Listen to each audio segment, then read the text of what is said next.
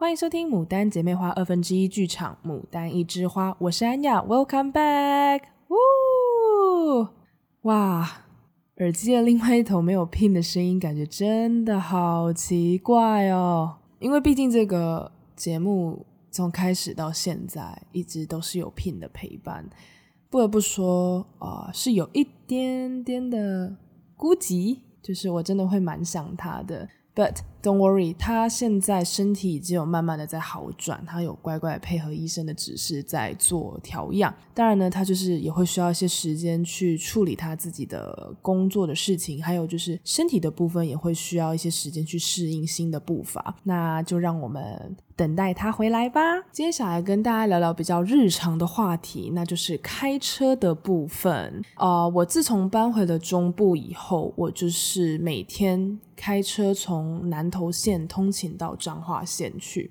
我只能说，台湾的开车环境其实真的没有很优秀。我是在满十八岁的时候就特地跟学校请假去考驾照。一开始，其实我我承认，我那个时候的我也是非常的新手，我很不会开车。我甚至之前在那个驾训班的时候。我曾经在练习倒 S 有一个关卡，我不确定现在还有没有，就是有一个叫做呃 S 型的倒车，不知道怎么着，我整个就是冲上去那个岛上面，然后全部的那个驾训班的教练本来都很开心，那边泡茶说啊拎啦拎啦，结果他们突然就听到 嗯嘣的一声，然后我们就全部冲出来，想说发生什么事了，然后我就在车上还跟着我一起练习的学员，我们俩就在车上面面相觑，想说啊。我现在是 OK，我冲到那个安全岛上面，所以我的车整个是呈现倾斜的状况。然后教练就是一种哦，OK，Good，然后就来协助我脱困，然后把车子平安的再倒回平地，让我就重新再练一遍。所以其实一开始的我开车也没有很厉害，然后到美国的时候，毕竟 Michigan 是一个非常地广人稀的地方，它的交通主要如果可以的话，就是开车会是最方便，不然其实像我这种没有车的人搭公车蛮不方便，然后 Uber 的价格就是日积月累下来，其实也会蛮惊人的。好，But anyways 就是。体验了美国的生活之后，我就第一次暑假回去，我就跟我爸爸说：“哦，不行，我觉得我开车真的是不能再那么害怕了，我不能对于开车这件事情是感到恐惧的，我不能不会开车这个技能。”所以他就花了一个礼拜的时间给我密集的训练。我也是蛮幸运的啦，在那一个礼拜里面，各种天气、各种地形，他都带我去遇到了。然后就在那一个礼拜的密集训练之后。我就回去美国 Michigan 去考驾照，那时候真的是直接上路考试。我只能说，因为我那个时候考试的时候还不用啊、上去路考，只要在驾训班里面就可以了。那时候就觉得天啊，驾训班这个真的就是背公式，你就是做三圈右三圈，看到哪里转哪里，哪里就是会告诉你说哦，你应该这个时候要适时的打档啊什么之类的。但是在路上就是不一样。我在美国是考了两次才通过，因为我第一次他很突然的才跟我说：“诶，前面的交流道你要下去。”然后我就好死不死，我遇到了两台连接车。那连接车速度要快不快，要慢不慢？然后那时候我我还没有很会掌握，就是关于超车与否的这一种距离的侦测，我还不是很强。所以我就想说啊，不管怎么样，呃，先冲就对了。结果我就超速，一超速我就被扣一堆分，然后就不给我过了。后来第二次，我也是非常幸运的，在要下交流道的时候就遇到，又是连接车来，like, 连接车，You love me so much，我只要要下交流道，你就给我出现。好吧，Anyway，这次我就有注意时速，想说 OK，那我就慢下来，跟在他后面，然后我再默默的下交流道，我就呼，我终于过了。然后过了之后。拿到驾照，我就算是信心大增，然后我的朋友们也都算是蛮信任我的。有空就是他们会让我去开着他们的车，带他们去吃饭，带他们去啊、market 买一些东西。那慢慢的，我的开车技巧就比较熟稔起来。回到了台湾之后，是另外一个世界。台湾的第一路当然是会比在美国的时候还要小。那再就是说，台湾还有一个。不一样的文化，就是摩托车真的真的很多。其实我也同意说，台湾的道路交通其实对于摩托车族来说也是蛮不友善的，真的空间蛮不够的，然后又要与车争道。那摩托车的部分又是以肉包铁，其实我也都理解他们的辛苦，他们的委屈。但是我发现的重点是说，嗯。很多人已经就是把自己的委屈过分的放大化，已经有点到不守法规的部分了。其实我有时候在跟呃一些朋友分享，就是在美国开车跟在台湾开车的经验的时候，我真的发现最大最大的问题是，台湾很多用路人不把法规当一回事。我真的很不能理解这个部分，因为 like 为什么不能遵守法规呢？我是认真的很不懂。Maybe 有人会说啊，就是因为美国警察比较凶，所以大家才在路上乖乖的啊。OK，which is kind of true，就是呃，美国的警察的确在执法的时候真的是说一就是一，千万就是不要跟警察 argue 或者是反抗，因为通常是不会有太好的下场。那我觉得就是这样也有好处，那当然也很多人会有提出坏处，说这是执法过当。But anyway，我们今天没有要讨论那一块。那我是觉得用路人守法。真的不是为了去避免被罚钱，或是避免什么。我是觉得这些法规的存在，其实真的就是为了保护你们的安全。我开车最大、最大、最大的原则就是安全。可是我真的回来台湾，我真的吓坏。很多人就是想冲出来就冲出来，根本就没有在眼观八方。他就觉得他的视野可能就只有他自己这一台车，跟他眼前的一条路。真的，I mean, dude，开车的时候、骑车的时候，可不可以用点心？真的很恐怖。For example，好了，嗯，我们就是两线道的话，平常的道路两线道，然后右边可能就是会有个摩托车道。可是因为有时候电就是可能大家为了方便下去买东西，然后就是路边停车了一下，那有一些人又停的特别外面，机车就是只好绕过他们，所以就会有一点微微的跟外侧车道争路。那我觉得其实这都。这个真的都是可以理解，就是毕竟开车的时候，驾驶人是要自己随时去提防前面眼前的状况。你本来就是要看很远的地方去去注意四周在发生什么事情。可是有的时候，很多摩托车真的都会突然的刹出来，突然的钻出来，真的，这这对心脏真的不是很好。我觉得如果你要闪车，真的。也是要打一下方向灯，不要不打方向灯，好不好？因为方向灯的用处就是让人家知道你接下来的行踪是什么，好让人家去注意你。Maybe 也是可以让请请大家让路给你，我觉得这都 OK。你提前打方向灯什么的，这我都能预测，我也愿意为了你减速让你出来，因为我知道你被为难了。However，很多的用路人就是 they don't fucking care，他们想出来就出来，真的每次开在外侧车道的时候，真的都会提心吊胆。我也是觉得啊、呃，像 For example 台中的美村路。因为我很常跑去台中的西区，就是跟朋友聚餐。我只能说，尤其像美村路，就是很多很厉害的店家，我知道都是为了自己方便而自私的乱停在路边，以导致于就是那边的交通非常乱。这件事情真的是，我希望大家可以稍微的发挥公德心，或者是大家可以合作一下，就是你可以有一个副驾驶，他下去帮你买，那你就先开出去别的地方绕一绕，你再回来载他嘛。或者是如果你就只有一个人，我只能说不要那么铁齿。你就去找个停车位，停一下，真的付个停车费不是那么的难。因为我自己是属于那种为了人生、为了车身的安全，我非常愿意付停车费。Even maybe 我只是想下去买个冰，如果我今天真的真的很想吃，我就会乖乖去找一个停车位。如果我今天因为觉得停车麻烦而不想吃，那就算啦，不然就是改天以后。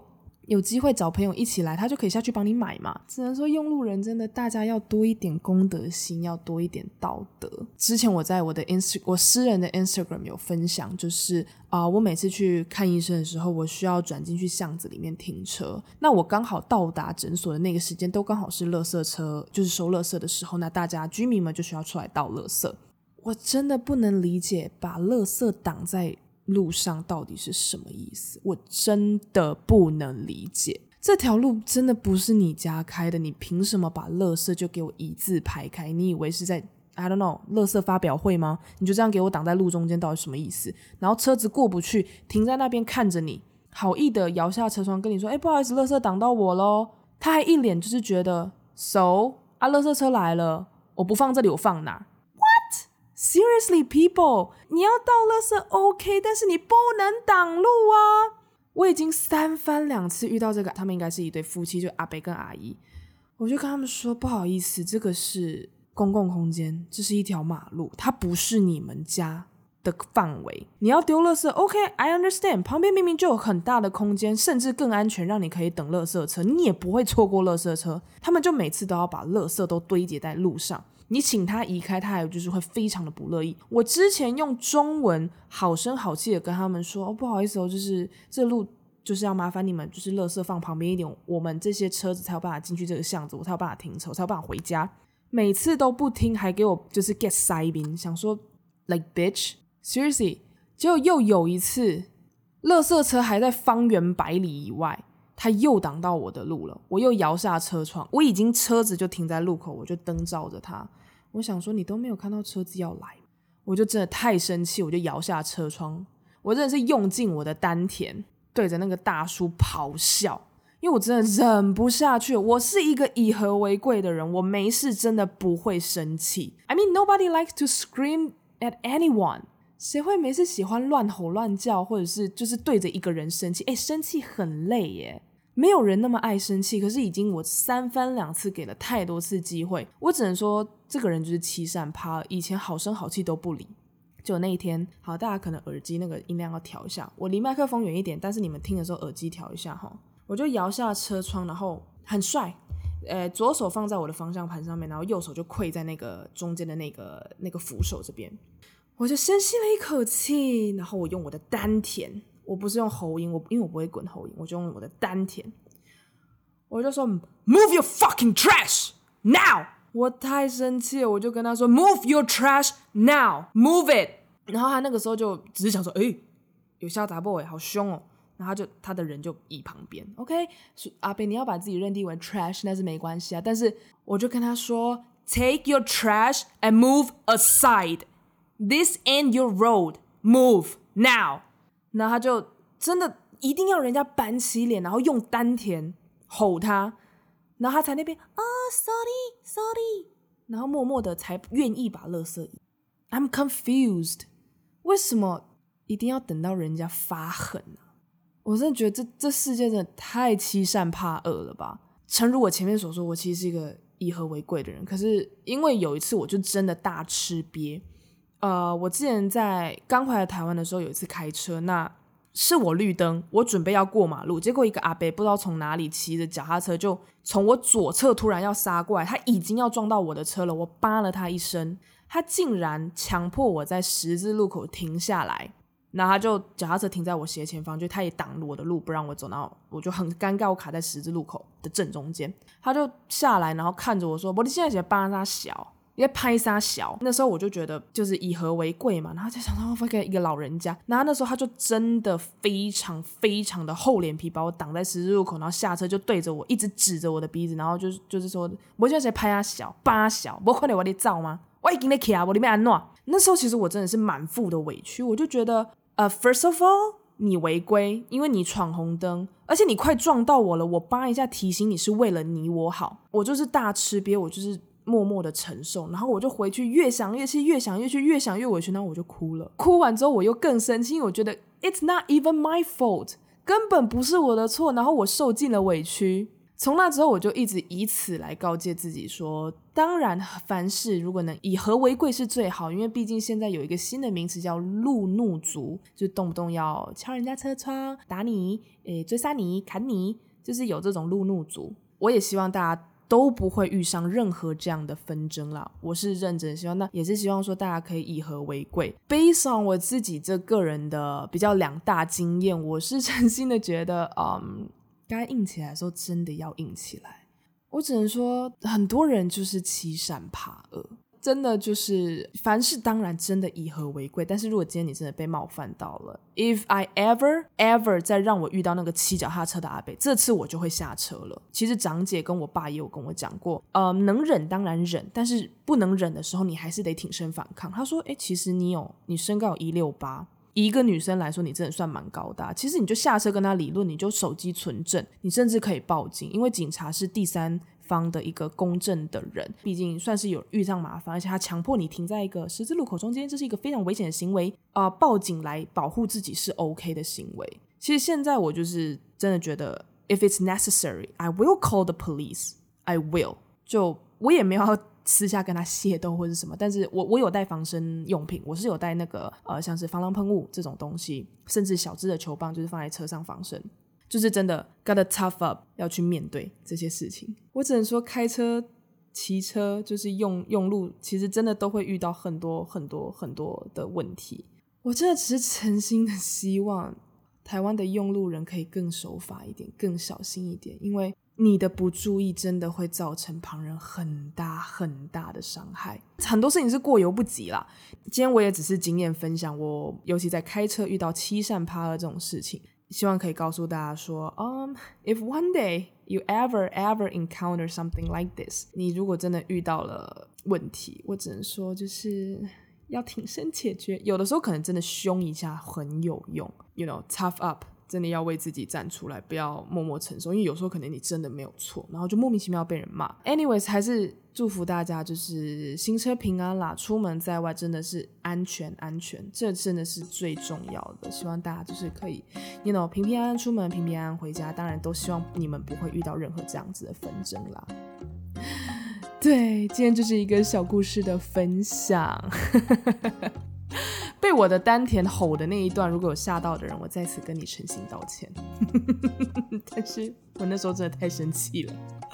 好啦，以上就是今天节目的内容，带来一些轻松小品给大家。那喜欢我们的节目，可以关注我们的 Podcast，欢迎留言，别忘了还可以追踪我们 Instagram 账号。This is Mood and Sisters，I'll see you next time，拜拜。